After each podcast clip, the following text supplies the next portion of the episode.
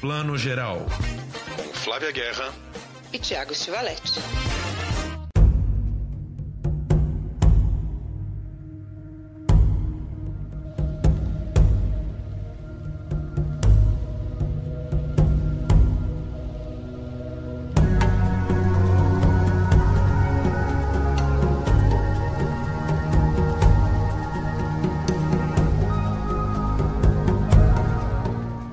Bom dia, boa tarde, boa noite para você que está escutando mais um Plano Geral, seu podcast de cinema. Estamos aí entrando nos primeiros dias de mostra, acompanhando vários filmes da mostra. Acabamos de abrir aqui com a musiquinha da vinheta da mostra. Se você está acompanhando os filmes do festival, está ouvindo essa vinheta cada filme que começa, né? Mas a gente queria abrir hoje falando de uma série que tá todo mundo vendo no Netflix, né, Flavilena? É isso aí. Flávia, bom dia.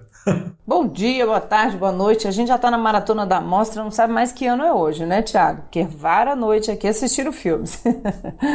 Mas é essa série que, assim, vários amigos vieram comentar. Eu não estava dando muita bola, porque, ah, é uma série bobinha, bobinha, mas eu, eu achei uma delícia para esse tempo de pandemia. Emily em Paris, essa série da Netflix, criada pelo Darren Star, o mesmo cara que nos deu anos atrás, Sex and the City, uma série que todo mundo ama, né? E agora volta com essa menina influenciadora digital, a rainha do Instagram, que de repente recebe uma oportunidade imperdível de se mudar de Chicago para Paris. Quem não aceitaria, né, Flá? Pois é, né? Coisa chata, né? Ter que do nada assim passar uma temporadinha em Paris, incluindo o verão, que aí acho que melhora tudo, né? Você curtiu? Você gostou? Você se divertiu? Eu gostei, eu gostei. Eu acho que é aquela, é aquela série assim que não vai causar grandes emoções em você, meu Deus, né? Que grandes emoções, mas ela é gostosinha, né? É, um, é uma série do verão, assim delícia de ver.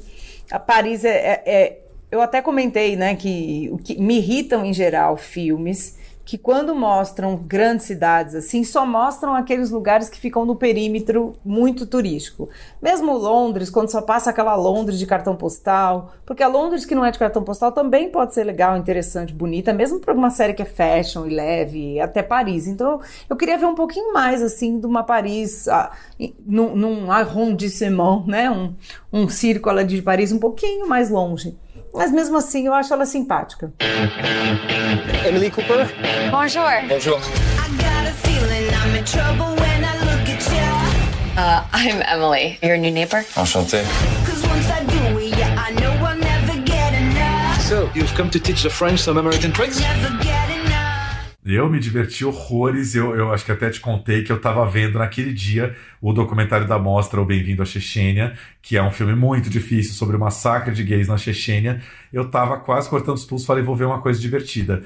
E aí várias pessoas, a Aline, minha irmã, já tinha indicado, a Isa já tinha indicado, falei, vou dar uma olhada.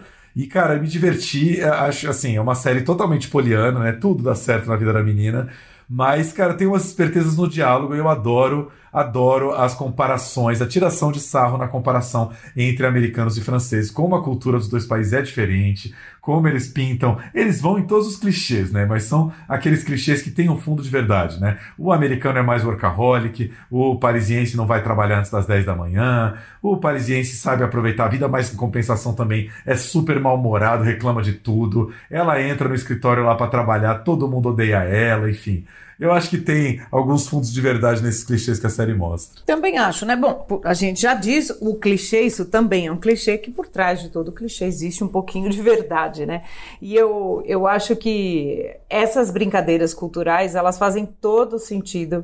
E eu gosto muito da, da como é que eles falam aquela palavra? É rangarde, né? Que ela é rangarde. É, rangarde, né? é. Que ela é caipira, caipira né? né? Na verdade, ela é uma menininha é, ela nem é do interior, né? Ela é de Chicago, vamos, vamos assim dizer. Mas ela e a, e a, superiora dela, quando ela entra, a francesa, diz: Ai, ah, você é mais uma pessoa americana básica. Você é básica, você não tem nada demais. Aí ela rebate dizendo: Aí ah, você tem esse je quoi, que nem sei o que, que é esse je quoi.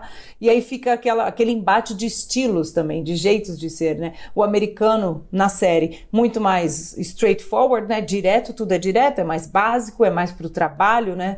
Tudo é, tudo é mais plano ali, planificado. E o francês, com essas essa, essa coisa mais sinuosa, pro bem e pro mal também, né? Porque ela traz umas coisas interessantes e o francês não quer nem ouvir. Então eu gosto desse embate, né? Entre a arrogância do americano, né? É que pro, pro um parisiense, qualquer americano é caipira, seja de Chicago, de Nova York, de Los Angeles, vai sempre ser meio caipira. Exatamente. Acho que tem um pouco isso. Mas. Mas, cara, adorei a menina. Acho que a menina, a Lily Collins, né, a atriz da, da série, acho que ela entra muito nesse espírito de de uma grande comédia de Cinderela em que tudo vai dando muito certo. E na verdade é isso, é uma série que, que a, a, a Emily, ela tem ali seus talvez 25 anos, ela é uma personagem muito mais jovem do que era a Carrie Bradshaw do Sex and the City, né? E se a Carrie, que era uma mulher ali de 40 anos, já, já era uma total Cinderela, né? Tudo estava certo, ela tinha aquele emprego jornalista que todos nós sempre invejamos na vida, de escrever uma coluna por semana num jornal e já ganhar um salário de 15 mil dólares para isso, né? Se já era toda uma Cinderela, imagina se essa menina mais jovem não ia ser uma Cinderela ao dobro, né? Exatamente, gasta tudo em sapatos. Esse é o episódio que eu mais amo do, do Sex and the City, quem assistiu sabe. O dia que ela senta, faz as contas, que ela tem quase um apartamento em sapato, ou praticamente um apartamento. E, eu, eu, e é interessante que a, a Patricia Field, que é a estilista, né, a stylist, que fez todo o figurino né, da, da série Sex and the City também assina o figurino aqui. E eu gosto muito do figurino porque é muito atualizado, né? Essa nova está, é, jovem fashion, fashionista, ela trabalha na indústria, né, também da moda, porque no caso tem um perfume ali, tem esse elan da moda, só que ela tá toda colorida, né? A moda hoje, como ela é para uma jovem, usada por uma jovem. Eu gosto muito do figurino, acho que é uma série para quem curte moda nesse sentido. E admiro que ela anda 25 quarteirões em Paris o tempo inteiro e várias vezes de salto alto. Parabéns para ela. You don't come to Paris to be good. Sexy. Oh, would you stop? I have some ideas about marketing Laura that I would like to share with you. It's very sexy, no? Sexy or, or, or sexist?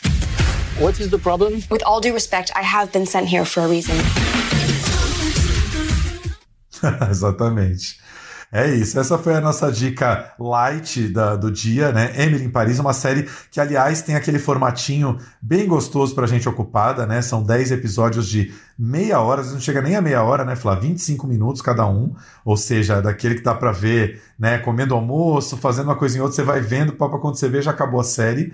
E, e, e, sabemos que temos aí muita coisa ainda de Netflix e outras plataformas para falar que estão saindo aí mas vamos deixar talvez para depois da mostra, né? Falar um pouquinho mais de mostra agora? É, a mostra esse ano, como ela é nacional, a gente também tem que privilegiar isso porque é uma programação para o Brasil todo. Esse é um ano único, ano que vem se tudo correr bem, vem vacina, a gente volta à edição presencial. Com certeza, uma parte da programação vai ficar online, mas não vai ser toda a programação como esse ano. Então a gente tem que aproveitar, né, Tiago? Eu acho. Festivais mistos, eu acho que tem que vir para ficar agora. Então vamos falar um pouco de mostra e hoje a gente tem uma convidada especialíssima aqui com a gente, né, Flá? É isso aí, Neuzinha Barbosa, crítica, jornalista, criadora do CineWeb. Vamos entrar com a Neuzinha já. Música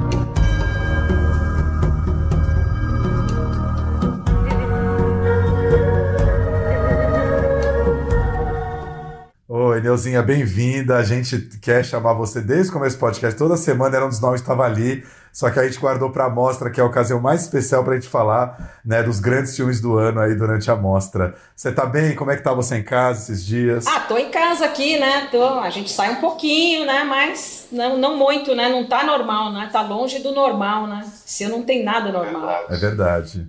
E você falou que vários festivais que culminaram na mostra, ainda vem festival pela frente, né? Tem o FIM, tem o Mix Brasil, o Festival do Rio vai ser em dezembro, a coisa vai até o Natal. Vai até o Natal, esse ano tá terrível, né? Grudou tudo.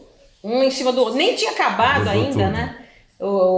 Foi assim, é tudo verdade, olhar de cinema, foi gramado antes, nenhum terminou e já começou outro em cima, então... Pois é, é tudo verdade, teve aquele primeiro bracinho em abril, né, que foi começo da pandemia, aquela loucura, teve o segundo braço no segundo semestre, que já é meio abarrotado, ele se encaixou ali no meio, então tá, vamos que vamos um atrás do outro. Mas você ainda tem tempo? Mas você entra no Netflix de vez em quando ou tá sem tempo nenhum para isso? Nenhum. Tô, tô pagando de bobeira o Netflix. Mas só vi Cancela o set de um Chicago. Mês. Só vi o set de Chicago, mais nada. Nossa, eu não vi nem isso, acredita? Não consegui ver. Flávia viu, né? Eu, eu parei no meio mas eu vou continuar. Eu detesto fazer isso, sou a pessoa mais contra isso, mas foi um dia que eu tive que parar no meio, mas tá aqui na minha lista, prioridade. Acabando a mostra, eu volto para ele do começo, aí eu revejo tudo. Deusinha, gente, bom, vamos falar hoje aqui, vamos fazer um grande saladão aqui de dicas da mostra. Já fizemos na última edição com o Bruno. E, mas, cara, é tanto filme para falar. Mostra é um festival que nos vence por nocaute, não tem muito jeito, né? A gente fala, fala, fala, ainda fica 35 dicas de fora. Mas, enfim, queríamos saber um pouquinho o que, que você está vendo, o que, que você já está gostando, o que, que você gostaria de indicar para os nossos ouvintes aí. Olha, eu tenho sempre assim. Eh, tenho, tenho alguns documentários que eu gosto, que eu gostei, assim, que são um pouco fora do circuito, que as pessoas veem muito essas coisas de gente famosa, ah, Ai Weiwei, todo mundo vai ver, né? Claro. Mas assim, eu gostei muito de um documentário que é filmado na África do Sul, chamado A Arte de Derrubar. Ele é de duas diretoras que têm os nomes terrivelmente, deixa eu ver se eu consigo falar. Aslaug Arseter e Gumbiorg Gunnarsdottir. Então, assim, é, ele é muito legal porque eu acho que, assim, ele tem uma, uma pegada de coisas que estão acontecendo hoje, né? Todo mundo já viu essas coisas, né? sei lá, jogar a estátua do colonizador no mar, vamos derrubar as estátuas e tal. E isso, na verdade, aconteceu muito na África do Sul, ali no final, há dois, três anos atrás, nas, começou nas universidades pessoal querendo derru derrubando mesmo, né? Estátua de colonizador, racista, idealizador de apartheid, porque a primeira geração eh, que está na universidade, a primeira geração nascida depois do apartheid. Então eles estão querendo renovar tudo. E aí tem um, esse arte de derrubar mostra essa, esse ativismo de, de jovens, de artistas e tudo mais, que começa com a estátua, mas vai embora com mensalidade. Pô, ah, não tem universidade pública na África do Sul. Então eles começam a cobrar isso. E também entra uma questão de, de. Tem uns transexuais lá que também reclamam que a turma, nem a turma de esquerda está tá incorporando a causa deles. Então eu acho que é um filme interessante sobre ativismo, um movimento ativista lá na África do Sul bem bacana. E o filme é entrevista as pessoas depois que baixou um pouco a bola e vê os resultados da, da movimentação, né? My experience of living in Cape Town is the feeling of being invisible. From that young age already, I realized I was going to fight. I was going to fight any form of assimilation or attempting to assimilate me into some other body of understanding. There is an awakening of the African soul that has been in a land that has been dead for a very long time. É muito, é muito bacana isso, né, Neuzinha? Eu gosto muito. Documentário a gente sempre fala é processo. E, e, é incrível que esse filme mostra esse processo, né? Um processo por outras lutas, uma puxa a outra, a outra puxa uma. E os diretores acho que foram descobrindo isso nesse processo também, né? Foi, foi. E não, e tem uma crise, né? Chega uma hora que o pessoal trans reclama, né? Pô, vocês não estão assumindo a gente. Que história é essa? Vocês são progressistas e tal, e vocês têm vergonha da gente, é isso? Tem uma crise no meio do filme que eu acho bem legal sobre os entre os próprios ativistas, né? Então acho que e acho que a gente também não conhece muito a África do Sul uh, pós apartheid, né? É uma moçada muito incrível. Tem uns artistas lá, tem umas pessoas muito legais. Acho que tem uma dá uma cara do país também. Essa questão gente. da essa questão do espaço da, das trans me lembrou um pouco aquele documentário que a gente falou uma vez aqui, né, Flá do Netflix, acho que é o Disclosure, Revelação, que é sobre a presença das trans. Você viu, você viu esse filme, Neuzinha? É sobre a, a, a presença da figura trans no cinema é muito legal. Quem apresenta é a é, é, uma das atrizes lá daquela série Orange is the New Black, e aí mostra como a trans no cinema sempre foi motivo de piada, de comédia, de chacota, e aí num dado momento mostra uh, quando tinham lá as grandes manifestações pelos direitos gays, Stonewall e tal, uma vez que uma das trans subiu no palco para fazer o discurso e começou a ser atacada, a tomar tomate pelos próprios gays, e ela falava isso, eu não tô acreditando que vocês não estão me defendendo aqui, o tanto que eu já apanho nas ruas dos homens héteros tal, vocês também vão vão fazer isso comigo, quer dizer, é muito louco, né?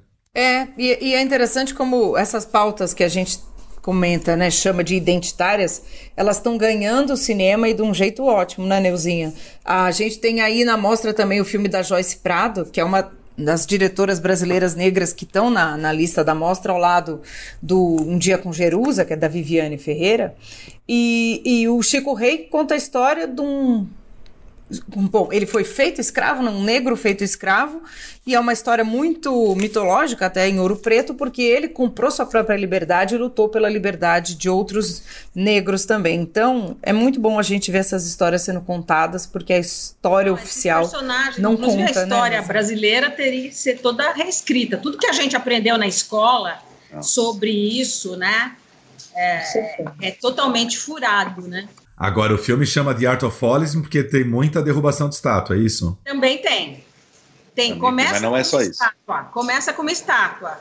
E depois, uhum. isso é na Universidade do Cabo, né? E depois a coisa vai crescendo, vai crescendo, inclusive pega outras universidades, né?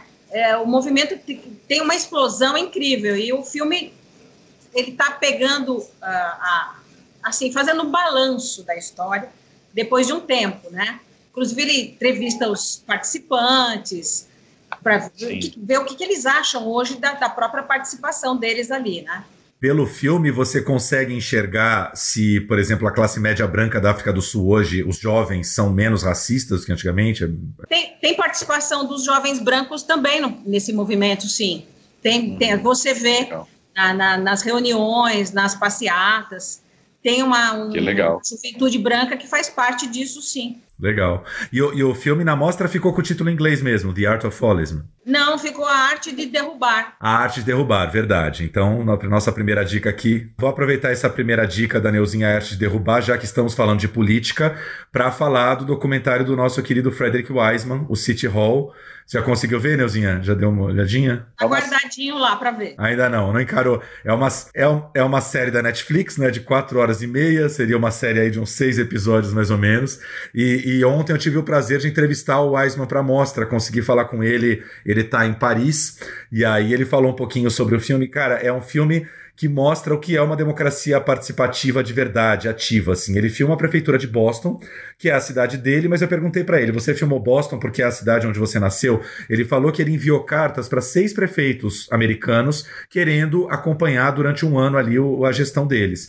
E o único que respondeu foi o prefeito de Boston, porque uma das assistentes dele, braço direito dele, desse cara, do Marty Walsh, que é um prefeito democrata, essa assistente conhecia o Wiseman e vendeu o peixe pro, pro, pro Walsh. Falou: olha, esse cineasta é muito bacana, ele tem uma, uma, uma carreira imensa, o Marty Walsh não conhecia ele, mas meio que recomendou o Wiseman. E aí o Walsh topou a parada de deixar ele filmar. É, e aí, assim, o Wiseman, sempre com aquele detalhamento dele, ele vai filmando reuniões e mais reuniões. E esse Marty Walsh, ele instituiu, assim, reuniões em todas as esferas da cidade. Então, tem reunião da galera dos profissionais do trânsito, é, educação, bombeiros, policiais. Cada cada setor da cidade é exaustivamente ouvido em reuniões que duram a tarde inteira. E eles ouvem mesmo, eles ouvem a dona de casa, eles ouvem é, a população de rua, eles ouvem todo mundo.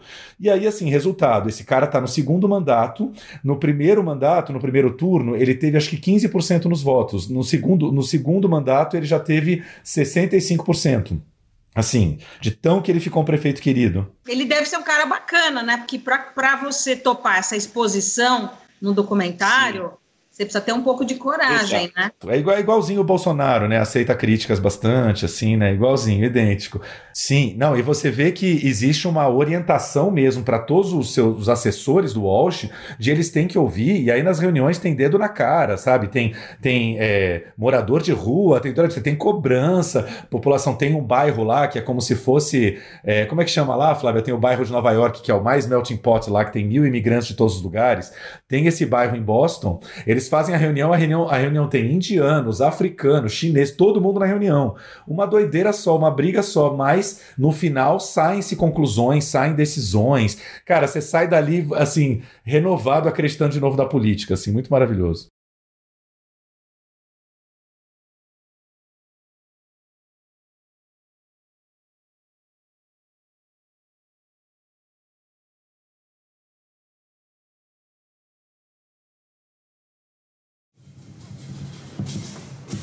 How do we tell the story about what's happening here? Like, what's the story that Boston's trying to tell?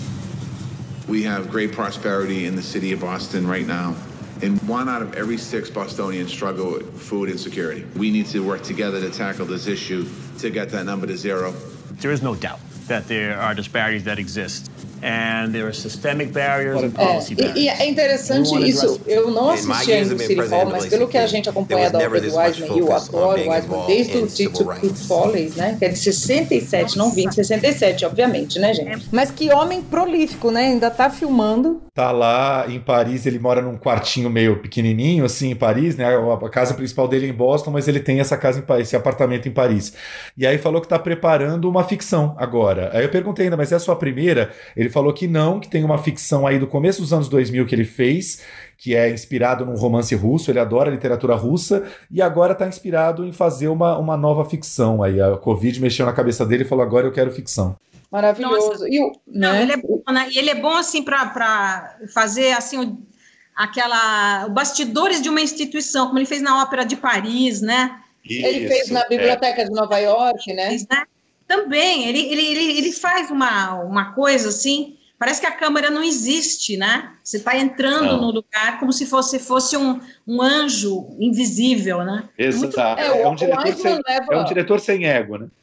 Sim. O, é, o Wiseman leva o, ele leva o cinema direto e ele nem é desse movimento, ele não se identifica com movimento nenhum, né, Tiago? Mas ele leva essa, essa, esse preceito do cinema direto de ser a mosquinha na parede, né? Não, não interferir o máximo que ele puder, acho que é o que leva mais a sério até hoje, né? Então, por É. isso que os filmes dele também têm sido muito longos, porque, de novo, é o tal do processo. Ele vai acompanhando o processo, você tem que ir, né, vendo tudo se desenrolar para entender como é que funciona uma máquina democrática, ou a máquina da Ópera de Paris, ou a máquina da Biblioteca Pública de Nova York, né? Então, tem que ter paciência, mas vale a pena. Eu gostei muito desse da Biblioteca de Nova York que ele fez, é muito legal também. Tem uns, uns anos atrás também, que eu vi no Festival do Rio, né? O Zinha deve ter visto também o Jackson Heights, em Jackson Heights, que também é o bairro lá multicultural de Nova York, onde tem todo mundo e ele vai, e ele tem o maior interesse em conhecer todo mundo, né? É, e claro que eu perguntei para ele, perguntei o que, que você tem a dizer às pessoas que criticam a duração dos seus filmes, esse filme tem quatro horas e meia, e ele, do alto dos seus 90 anos, falou, ué, não precisa assistir, quem não quiser não assiste, muito bom. É isso, gente. Ele falou, just, just don't watch it. Então fica aí a segunda dica de um filme bem longo, mas que vale a pena. Eu, assim, claro, né? Nunca recomendamos a ninguém parar de ver filme no meio, mas a gente sabe que é mostra uma loucura. Quem alugar o City Hall e, e mesmo que veja ali duas horas, duas horas, duas horas e meia, se tiver esse tempo, já vai aprender muita coisa sobre democracia e política ali com o mestre Wiseman. Flavinha, sua dica. A minha primeira dica, olha, a gente está fazendo uma- um bloco documentários, gente, mas não é de propósito, é o Bloody Nose Empty Pockets, né? Nariz sangrando, bolsos vazios, que é um documentário que estreou em Sundance no começo do ano, fez muito sucesso. E aí você até pode perguntar assim, por que, né, gente, esse documentário fez muito sucesso? Porque conta a história de um bar, desses bar, pense num bar bem, bem assim, pé sujo, americano, em Las Vegas, e que tá fechando as portas. Ele vai ser vendido, como diz o dono do bar. Ele fala assim: bom, provavelmente vai virar uma filial da CVS, né? Que é aquela grande rede de drogaria que é quase um supermercado. Né? E vai mostrando essa coisa da gentrificação, claro, os bairros, né? os, os antigos comércios sendo tomados por né, empreendimentos. E ao mesmo tempo, esse bar ele é um microcosmos para abrigar todos os losers, né? Todos os que não se encaixam aqui na, naquele sonho americano. Então tem um ex-autor alcoólatra, tem jovens que já estão né, também não se adequando àquilo, tem uma, uma mãe que perdeu um filho, tem um, um cara mais velho que perdeu a mulher. Então, assim, muitas desilusões se encontram ali e esse bar é uma família. E a gente acompanha o último dia desse bar. Então é quase é uma elegia, assim, é um hacking, vai para esse sonho desse bar. O, o, bacana é que também é um cinema direto, não tem uma entrevista. Os diretores, é uma dupla de diretores, eles são irmãos. Eles acompanharam essa noite inteira com essa galera desse bar. E você vai acompanhando ali de novo, como se você fosse um deles, né? O diretor chama Bill Ross Quarto. Eu adoro gente que tem número no nome, chique. Firth. Dinastia. E, e, é muito simples, né? Quem assistir vai ver a, a, textura é quase é granulada, porque eles filmaram com uma câmera no ombro mesmo, câmera de vídeo, não foi essas super câmeras hoje em dia, nem as digitais, nem câmera de cinema, obviamente. Mas o que interessa aí são as interações entre as pessoas, é o tempo que eles deixam as coisas acontecendo e esses essas grandes pensatas. Tem um outro que é veterano negro do Vietnã, então ele ele comenta o quanto ele não é valorizado pela própria sociedade, pelo próprio país dele. Enfim, todas as mágoas da América atual, até Trump, estão incluídas aí nesse pequeno mundo desse bar. Eu acho um filmaço, assim. É, é aquele tipo de filme que você não espera nada, mas tem lá toda a humanidade.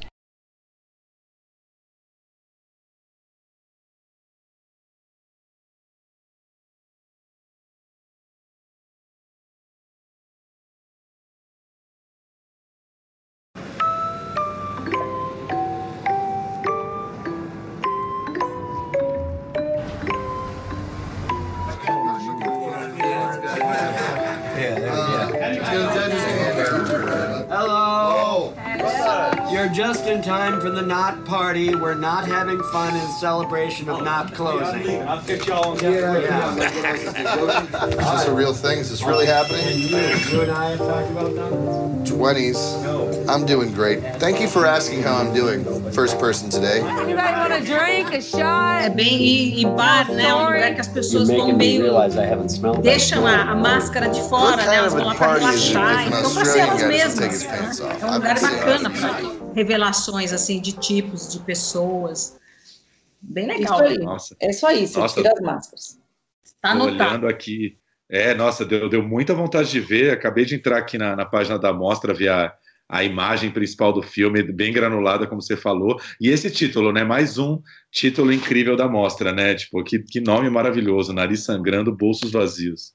Ah, é ótimo. Eu, a, a, o Guardian, eu li, eu li a crítica do Guardian sobre o filme recentemente, e o Guardian começa assim falando, in vino veritas, né, diz o provérbio, mas ninguém bebe uma gota de vinho nesse bar, até bebe de tudo, gente, bebe gin, cerveja, vinho, mas as verdades saem do mesmo jeito. Em cachaça, então, assim, em cachaça veritas, né? Em cachaça veritas. É, em vodka veritas, tudo, tudo. É, é, fala muito disso que a Neuzinha falou, né, as nossas máscaras vão caindo aí, com o teor alcoólico vai subindo, mas é, né, são essas máscaras, né? É. É, da civilização e principalmente dessa ideia de América. E, e, quem assistir repara muito, tem uma TV que não para nesse bar, ela está sempre, sempre passando alguma coisa. Tem um momento na madrugada que está passando filme, filme antigo e está passando Encoraçado Potemkin. Então ele, ele vai construindo também os diretor, o diretor, né, o irmão dele é que fez a câmera, um diálogo com uma ideia de TV, uma ideia de América idealizada, ou o cinema que está passando e o que está acontecendo no bar.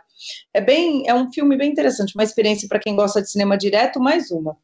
Ou seja, nesse ponto está parecido com o Brasil, que agora não tem um boteco, padaria, pé sujo que você vá que não tenha uma ou duas TVs de plasma, né? É inacreditável. Eu vou aqui no, no Johnny's, na esquina, cara, era um, era um, um boteco, um lugar para você comer um PF na hora do almoço. Tem, os Johnny's tem duas TVs, cada um. Tem duas é. TVs para ter certeza que você vai assistir alguma coisa. E isso acho que veio desde a Copa, né? Na, durante a Copa Foi. deve ter tido uma super oferta para vender TVs então, assim, tem um restaurante japonês que eu gosto aqui no, em Moema também, até eles botaram TV lá. Falei, aí você chega lá para jantar, tá passando Jornal Nacional. Eu falei, ah, não quero pois ver é. isso. Não, e assim, agradeça quando é Jornal Nacional, porque eu deixo, de, eu deixo, eu levanto de boteco que tá passando da Atena, Bandeirante, Jornal da Record, eu saio andando. É, na hora da refeição, não, né? Melhor deixar no canal Exato. off, que pelo menos tem imagens maravilhosas. É. Neuzinha, sua, sua segunda dica. Olha, para terminar o capítulo documentário, tem o Retorno a Visegrad. É um outro documentário que é suíço, os diretores são suíços, é um, Antoine Jacou e Julie Biro. E, é, mas ele é filmado na Bósnia. Então, a Bósnia é aquele assim, aquela guerra que já foi retratada milhões e milhões de vezes. Só que eu achei interessante, assim, é, é uma turma de primário que em 90, 92 lá ia se formar no primário. Eles tinham estudado juntos quatro anos do primário. E aí acontece a guerra, era uma turma multiétnica, cada um é uma, tinha muçulmano, tinha cristão, tinha tudo ali.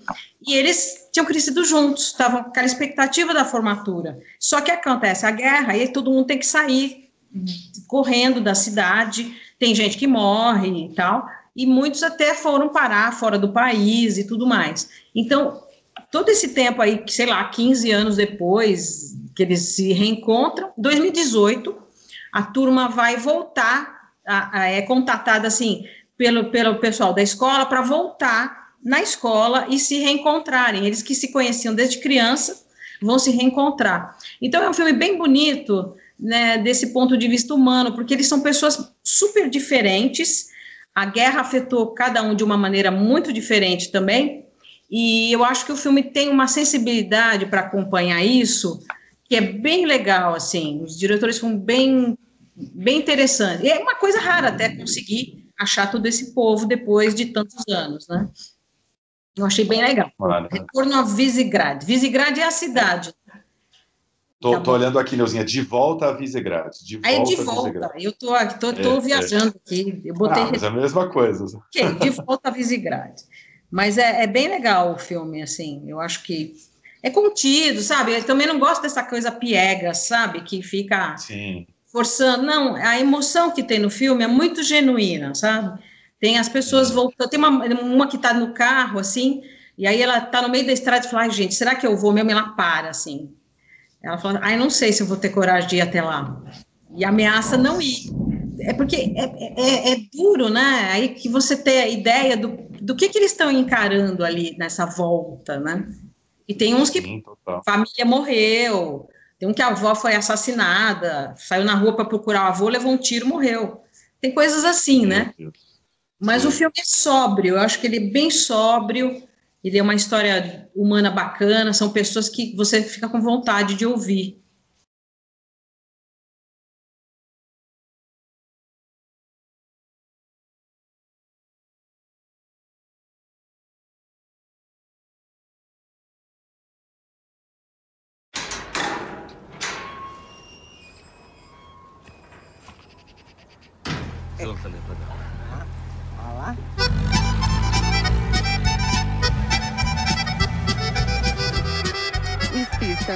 Kako je se sjećam?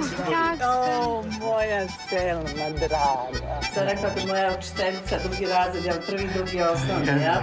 Či da pokažemo sliku? Hoće. Možete pozvati tu... Evo me. Evo, prvo odmah pogodi. Pa, da vidimo ko još ima i gde se otprilike nalaze. Mi smo obavili razgovor do sada sa njih devet. Još Mikera, ovog, ovog Marko Savića. Alma, Saša. Am, evo, Kemal. Sam ja. Kad se nažalost desio Sensacional. Fica aí então mais uma dica nossa de volta a Visegrad. E, e agora eu vou, bom, então agora eu vou encerrar o capítulo documentário. Já demos o que uns, uns quatro documentários aqui. Vamos um pouquinho para ficção agora. Vamos um pouquinho para ficção.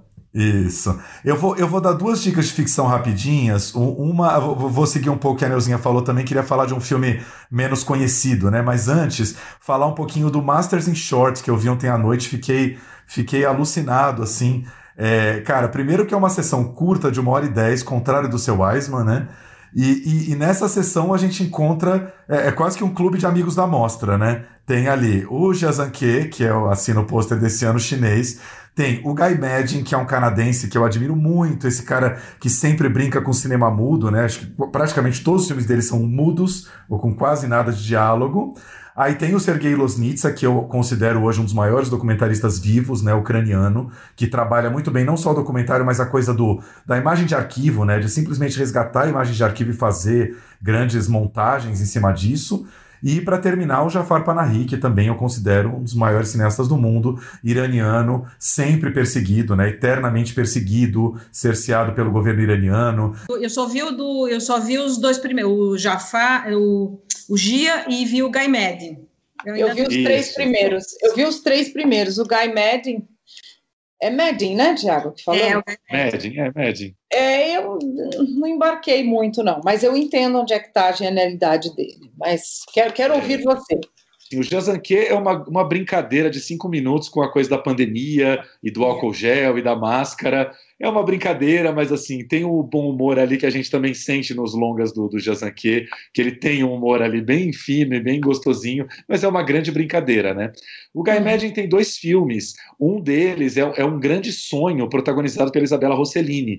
Né? Isabela Rossellini narra e ela já começa falando alguma coisa, sonhei que eu me separava da minha esposa, né? Como se ela fosse, uhum. enfim, uma mulher lésbica casada com outra mulher e que está tendo um grande sonho e que aí, enfim, fica ali meio que entre o Guy Madden e o David Lynch, é uma grande, grande loucura, com umas pitadas de humor também.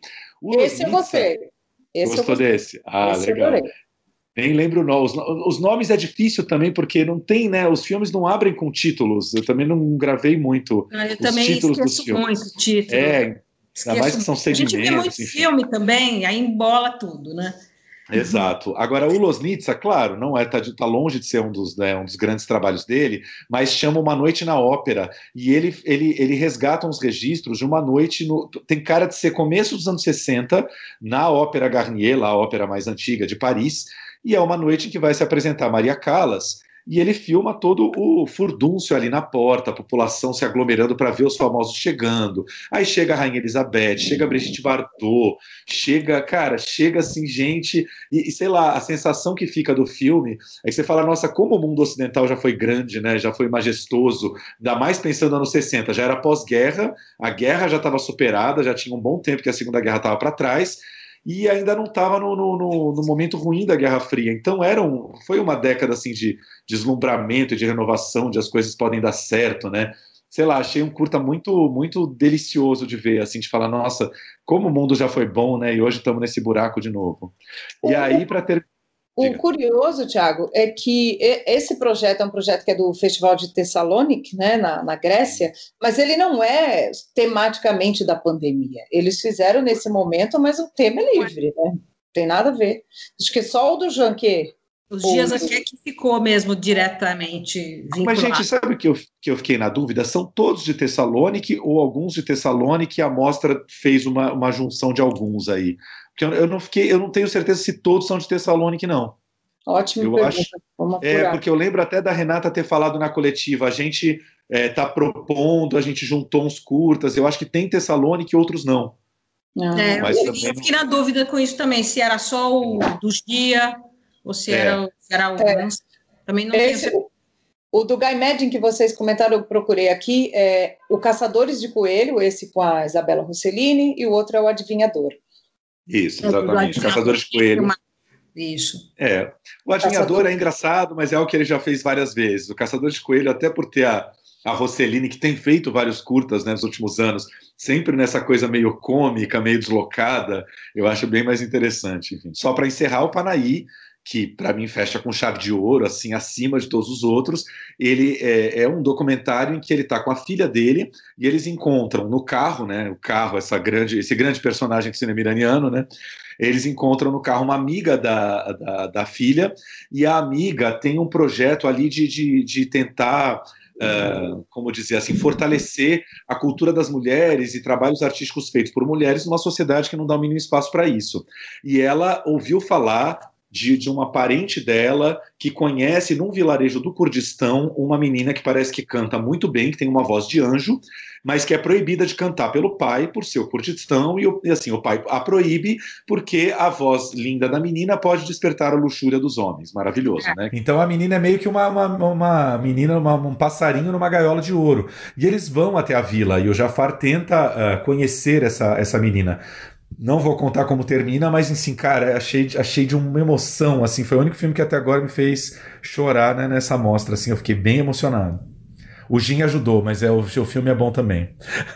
e aí a outra que eu queria falar rapidamente é um, um, um filme chamado é, Kairos, com K, Kairos, é, da Colômbia, direção do Nicolás Buenaventura, um filme que está na competição Novos Diretores, então é primeiro ou segundo longa do cara, que fala de um, senhor, um, um senhorzinho negro, Amaranto, de 60 anos, que é um ex-caixa de banco. Aí ele foi demitido alguns anos atrás e ele. Só que ele, aquela coisa, ele, ele foi demitido, ele não sabia o que fazer da vida dele, ele continuou frequentando o escritório do banco.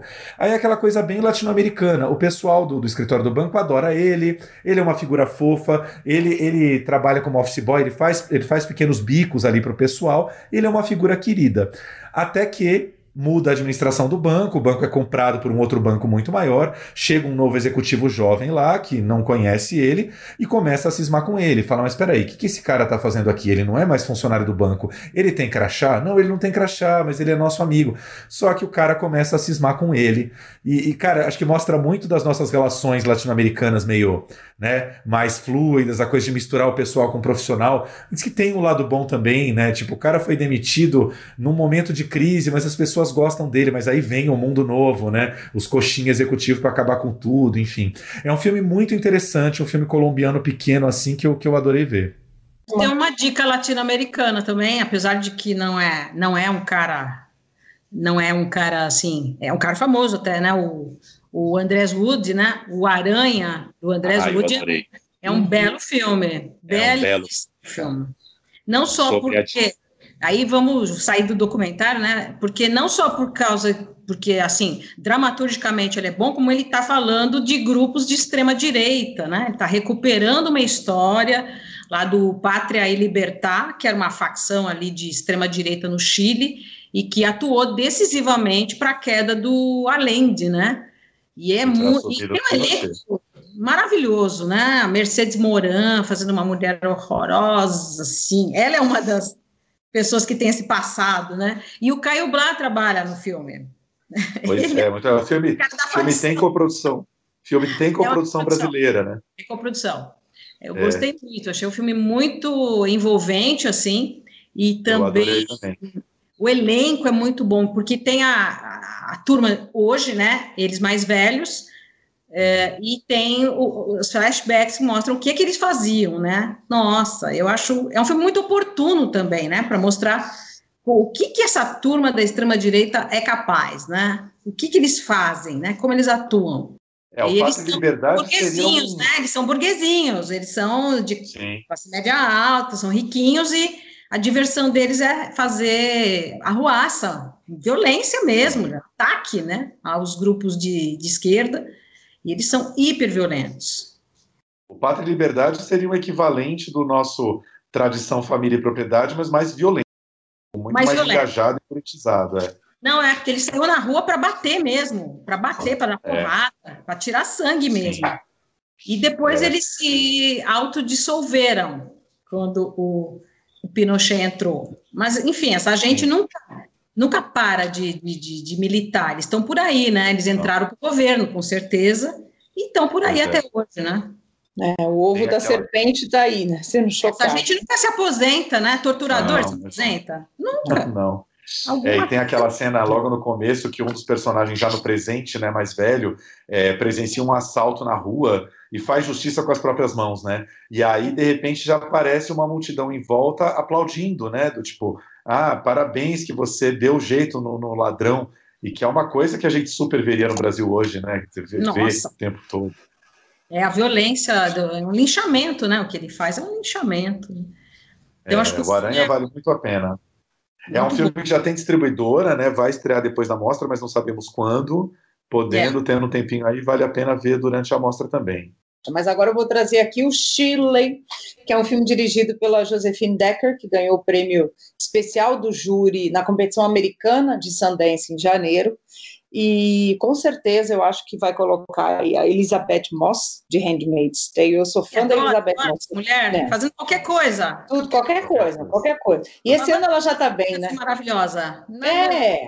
Lavando pratinho, assim. Tá linda, sempre. E ela, ela, ela já tá bem esse ano, porque ela tá correndo bem com o Homem Invisível e com o Chile. Eu acho que o Chile tem mais cara ainda de Oscar, porque é aquele tipo de drama que o Oscar gosta, né? Ela vive a escritora Shirley Jackson, que realmente existiu. A Shirley Jackson é, é autora, entre outros aí, do, da Maldição da Mansão Hill, ou da Residência Hill. E ela, nesse episódio do filme, ela tá em crise de, de criatividade, ela precisa escrever um livro novo, não tá conseguindo e ela é casada com um super professor, aquele tipo literato, né, muito elegante, que está sempre acostumado no lugar de poder numa universidade, que é vivido pelo Michael Stuhlbarg, que é o pai do Me Chame Pelo Seu Nome. Então, um casal aí, de, né, incrível já no, no, no protagonismo. Aí chega um casal jovem, um, um, o Fred e a Rose. O Fred é aluno do marido dela, ele traz junto a mulher Rose, que aparentemente é uma dona de casa, muito jovem, americana, nos anos ali 50, 60, e a Rose vira meio empregada doméstica dessa família, entendeu? Sem querer. E a Chile trata, pensa num bullying, todo tipo de, de abuso, como dizem os americanos, ela faz com a Rose, né? É, é, um, é, uma relação que começa muito difícil e aos poucos a gente vai vendo a, a amizade delas é, se desenrolar. É um filme de atores, né? Bem wiclo, praticamente acontece tudo dentro dessa casa e a gente vê os atores brilharem, né? Principalmente a Elizabeth Moss. Eu gostei muito, não necessariamente da direção, mas da, da mise-en-scène dos atores ali, e das duas. A quem faz a Rose é uma atriz chamada Odessa Young. Confesso que eu nunca tinha visto nada dela, também acho ela magnífica no papel. E esse roteiro para as duas, é feito para as duas. É um filmaço assim. Quem gosta de drama bom com cara de Oscar é esse aí.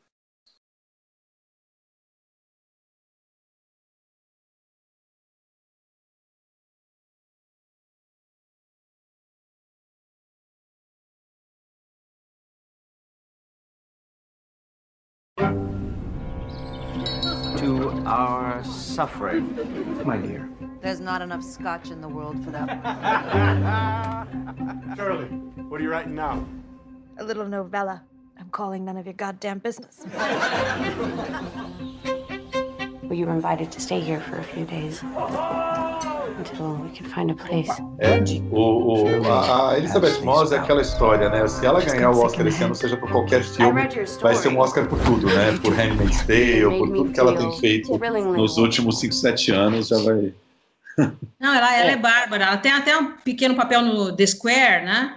Que Isso. É. Nem é tão grande na tela, mas ela sempre marca muito a, a presença dela, né? Ela é muito carismática mesmo. Total. E o Michael Stuback também é um cara que, pô, no Me Chame Pelo Seu Nome, ele tem uma grande cena, que é a cena final, né? Mas que, cara, ele ganha a gente naquela cena de uma maneira, né? Um, é praticamente um monólogo dele pro filho, né? Ali, é, é muito, é muito lindo. Bom. Mas é, é maravilhoso, né? E acho que é um desses atores assim que são um pouco sutis na interpretação. Às vezes as pessoas não prestam tanta atenção nele, né? Ele Sim. é meio coadjuvante, mas um coadjuvante assim de muito peso, né? De luxo mesmo. Exatamente. Vale ele se é, no, no, isso aí. E no Chile ele faz essa figura que a gente sempre teve como ah, um cara simpaticão, um professor muito culto, as atrizes, né, as atrizes, as alunas estão orbitando em torno dele, mas a, o jogo dele com a Shirley é, é muito bem colocado, porque não tem um vilão, não tem um mocinho, cada hora um manipula o outro. É aquela, sabe aquela coisa quem tem medo de Virginia Woolf? Tem essa atmosfera. Sim. Eu até li algumas críticas que falaram isso e eu falei, nossa, é isso, obrigada. Eu estava procurando essa atmosfera parecida. Então, o filme traz. Agora, traz... agora... agora vamos, vamos, falar também de uma, um filme mais, mais divertido, né, gente? Vamos. Eu, eu, eu queria também falar um pouco do Zanca Contact, que é um filme é, do Marrocos, filmado no Marrocos, é uma coprodução também, né, do Ismael El Iraqi, lindo nome, né? E Sim. que é um cara assim, marroquino, que estudou estudou cinema na França e tal, mas o filme é, é feito na, no Marrocos. E o Zanca Contact é uma mistura de gêneros. Ele tem aventura, ele tem ação, ele tem tragédia, ele tem comédia, ele tem muita música e tem um par no meio. É um romance assim engraçado porque é uma mulher, uma moça, inclusive uma atriz muito bonita, que é prostituta e tem um cara que é um ex-roqueiro, um roqueiro que caiu em desgraça por uma série de problemas que o filme vai contar. Mas é um filme hiper movimentado, assim, desses que você, quando começa, não dá nada por ele, e ele é divertido, é inteligente, também mostra a situação das mulheres na, no Marrocos, mas como elas também tiram uma para cima dos homens. Eu achei um filme bem inesperado, bem promissor, né? Porque é um jovem diretor, acho que é o segundo longa dele. E está na competição está na competição e acho que vale a pena dar uma passada lá. E tem uns lugares lindos, tem uma hora que eles estão indo pelo meio do deserto, no Marrocos, que eu achei bem legal, assim, também, essa... É, é, vira um road movie, uma certa altura do campeonato, né? E, mas, é assim, como ele mistura os gêneros, né? Tem melodrama, a, a, tem uma tragédia na vida dos dois, né? Nesses dois que vão viver um, um romance, mas o romance também é super nada hollywoodiano aí, né? Nada. Eu. Olha, eu recomendo, eu recomendo a vocês verem a foto do diretor do Ismael El Iraq, que está no site da mostra. Ele realmente parece ser uma figura, gente. Um cabelão, uma coisa assim. A, a só a foto dele dá vontade de rir. Dá.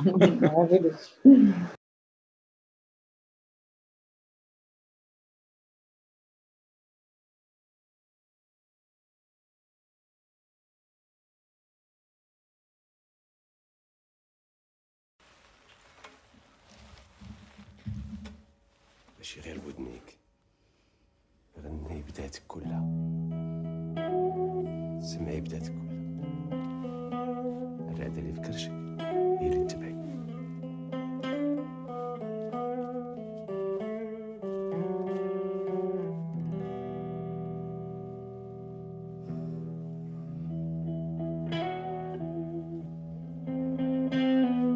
Não, e a Neuza tem razão, porque assim, em, em, maratonas como a Mostra, a gente precisa, né, de um filminho mais leve, né? Qualquer festival que a gente vai, é aquela história, né? É, festival de Cannes, qualquer filme do Allen, mesmo quando era mais fraco, você fala ufa, né? Aquele frescor de leveza. Chega de tragédia, chega de Haneke, chega, Nossa. chega, não mais.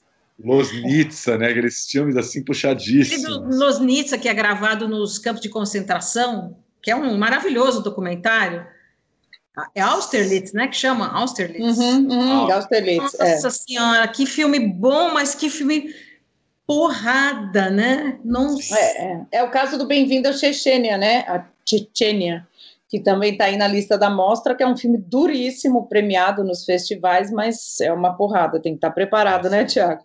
É. é. um filme sobre como os gays são perseguidos é pouco, né? Você falar que gays são perseguidos na Chechênia é falar nada, porque assim eles são realmente assassinados, torturados, desaparecidos.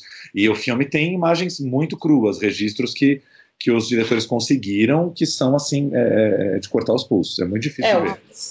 Ele ganhou o Ted Bear esse ano em Berlim, não foi? Ah, foi ele esse que ganhou. Premiado com o Ted Bear, né?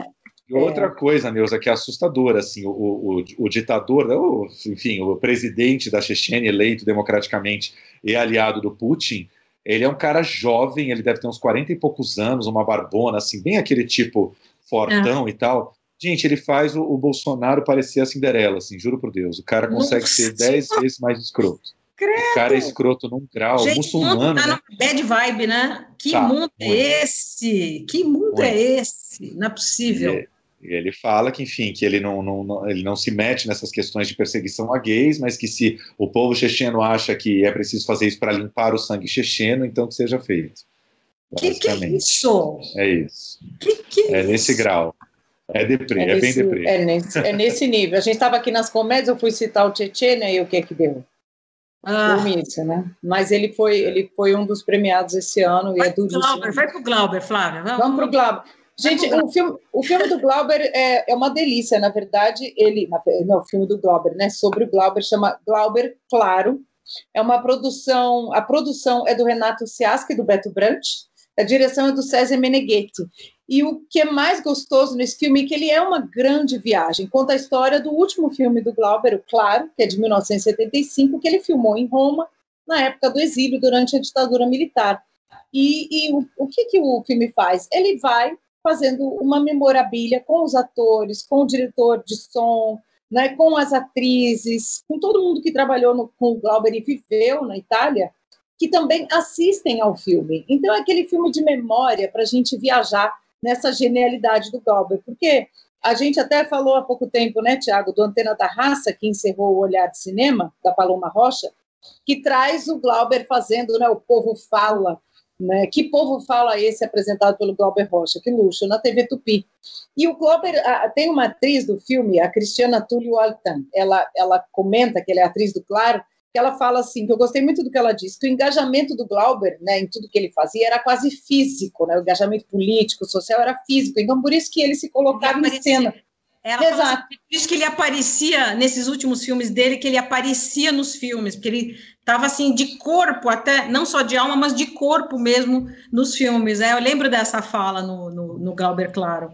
E isso é bem... faz todo sentido, né, Neuzinha? O Glauber se colocava mesmo de corpo e alma em tudo que ele fazia. É, e... No, no Antena da Raça é engraçado porque a televisão, principalmente naquela época, era o que 79, né, por aí, ele tinha o apresentador de TV sempre teve uma postura, um, um figurino, barba feita. Não, o Glauber aparecia com a barba sem fazer, sem camisa, Sim. falando daquele mas jeito. Era, mas era um, um, um, apresentador nato, né? Ele era uma figura que funcionava muito na televisão, porque ele é carismático, é isso que a Flávia falou, ele é, ele é físico, ele tem uma coisa que tanto ele tinha que ele passava isso para os atores, né? Os atores é. nos filmes de Glauber são ultra físicos, né? Muito louco. E ele tinha aquela coisa de falar sem parar, né? Você na televisão você não pode ter espaço em branco, né? Você tem que manter a bola rolando, continuar conversando. E ele fazia isso com uma naturalidade, né? Eu acho legal esse resgate do, do Glauber, né? Que esses filmes trazem, porque já, a gente já está numa época que as pessoas que nasceram, que hoje tem 30 anos, não, não tem essa noção de quem era o Glauber. Não, não tem. tem. E, e eu, e eu faço aqui um. Desculpa, Tiago. Fala. fala, fala. Não, eu faço aqui uma parte especial, porque a diretora de produção do filme é a Roberta Canepa, que é minha grande amiga. E a gente não está falando aqui do filme por causa disso, mas ela fez um ótimo trabalho, dou os parabéns porque reunir esses personagens é um, é um trabalho de roteiro também, né? Reunir os personagens certos, fazer a pesquisa para que tudo isso venha. Isso é, isso é importante também no, no, nosso cinema de documentário, como a gente já falou aqui, das coisas que a gente tem que contar, né, Neuzinha? A é. história do cinema e a história do Brasil nesse momento. Então, deixo os parabéns aqui. E a montagem é do Willem Dias, que está arrasando. O Willem está em. Meu nome é... Não, o Willem, que fase ótima ele está, né? Nossa. Parabéns para a Roberta, que é uma querida, que eu conheci também junto com a Flávia, né? Na é. Itália. E, e, só pegando o gancho aqui para encerrar, é Paloma Rocha, que está com outro filme na mostra, Tem Terrar, Arquitetura do Sensível, que é um filme, enfim, que eu considero. Ele não é tão bem, bem, tão bem articulado quanto o, o Antena da Raça, mas tem uma coisa muito interessante de mostrar. É, a, dizimação de populações indígenas hoje em, em paralelo com a questão do bolsonarismo crescente e como a opinião média do povo brasileiro, principalmente das classes mais baixas, tem ficado cada vez mais de direita e, e dominado por essa questão da segurança pública, cada vez menos, é, menos é, conectado com, com as questões do resto do país. assim. É um filme bem interessante a se ver também. É, eu também, eu, eu já eu vi o Tenterrar já, eu acho, concordo Isso. com você. Ele não é tão é. bem resolvido, mas eu acho que ela, ela saiu para a rua assim com a inquietação dela, com tudo que está acontecendo, e tentou fazer alguma coisa, né? Eu acho que o filme é muito passa essa urgência de falar. É, ele, ele, é, ele é experimental, ele é experimental mesmo, né? No sentido de que ele experimenta, erra bastante, mas também é. chega em alguns lugares, assim, né? E ele é. fala só para só para esclarecer aqui, ele fala é o que é o, a Paloma filma muito a tribo da terra indígena Araribóia, né, que tem que tem ali consegue conservar ainda o seu, o seu estilo de vida sustentável, é, mesmo tendo vários seus líderes assassinados por madeireiros, enfim, como eles ainda conseguem tentar resistir como comunidade. Né? Bom, os indígenas estão resistindo à, à, destruição há séculos, né, gente? Há a gente séculos, precisa mas...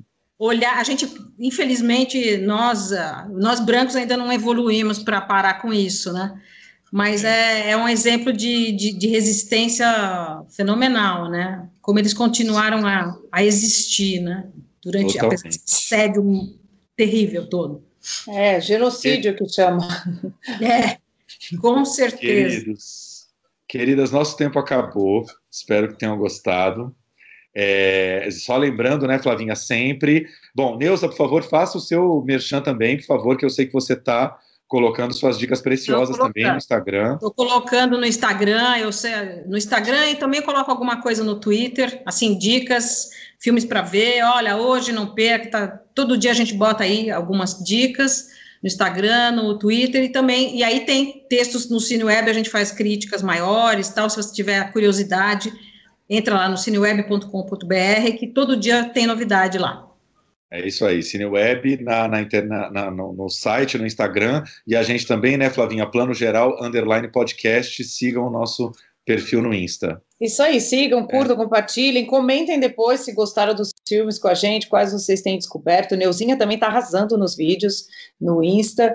Vamos conversando sobre os filmes, porque são 200, né? A gente não consegue é, ver todos. Também queremos é, dicas. Até... Compartilhem a... as suas dicas. Vocês que estão ouvindo a gente, compartilhem dicas, mandem dicas para a gente também.